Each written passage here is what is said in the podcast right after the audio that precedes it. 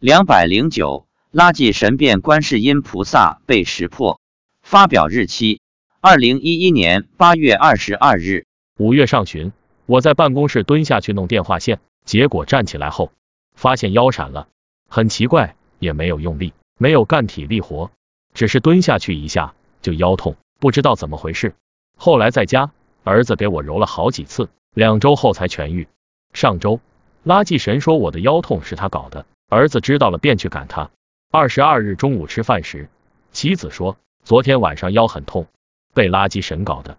妻子说他昨天中午在跟别人聊天，也没有说到垃圾神，结果垃圾神变成观世音菩萨的模样，跑过去跟妻子说话。妻子一看就知道是假的。我问他怎么看出来的，他说变得不太像，然后就腰痛了。我问那垃圾神是怎么把你搞腰痛的？是打你了还是踢你了？妻子说。不是，他跑到我的身上，在我腰上放毒了。原来如此，看来跟垃圾神是结上怨了。其实以前佛菩萨都已经警告过他，但垃圾神一直不听劝，时不时跑过来捣乱一下，报复一下，但他搞不了太大的事，只能小打小闹一下。垃圾神是天界管垃圾的一个神，是个没有什么福报的神。但俗话说，瘦死的骆驼比马大，他毕竟是天神，再差也比人强。而且有神通。